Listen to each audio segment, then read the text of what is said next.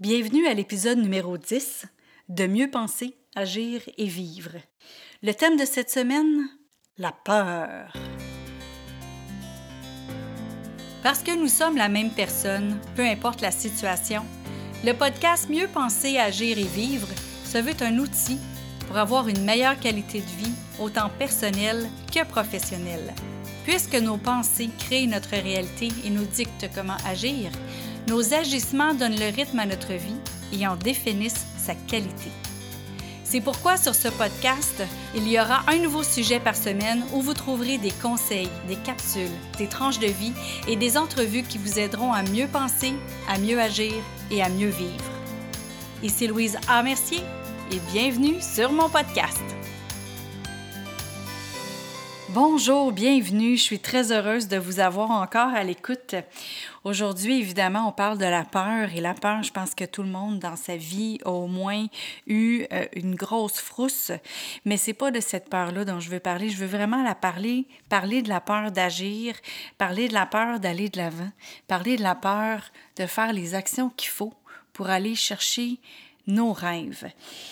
On veut tous être autonome, avoir du succès, être significatif.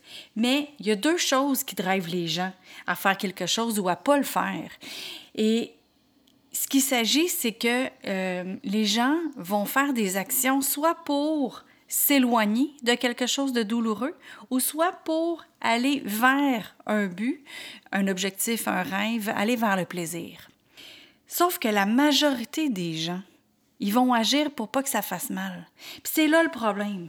Parce que pour pas que ça fasse mal, c'est là qu'on a tout faux. Parce que quand on agit par peur de se faire mal, ben c'est là qu'on se fait mal. Quand on a peur de se faire ridiculiser, quand on a peur de ce que les autres vont penser.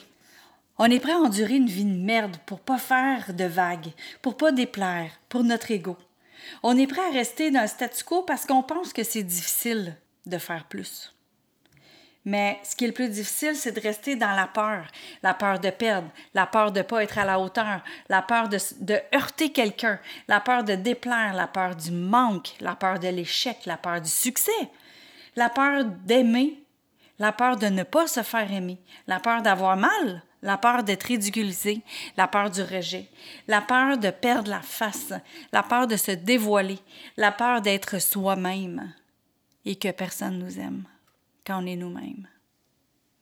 Mais si c'était le contraire, si c'était le contraire, que parce que tu es toi-même, parce que tu te dévoiles, parce que tu oses, que c'est là que tu vas attirer les bonnes personnes, c'est là que tu vas attirer les bonnes opportunités, c'est là que tu vas attirer les bonnes expériences. La peur, là, c'est dans notre tête. Puis notre tête, c'est pas toujours le meilleur joueur. Il faut vraiment qu'on aille dans notre cœur, dans notre corps, il faut ressentir ça.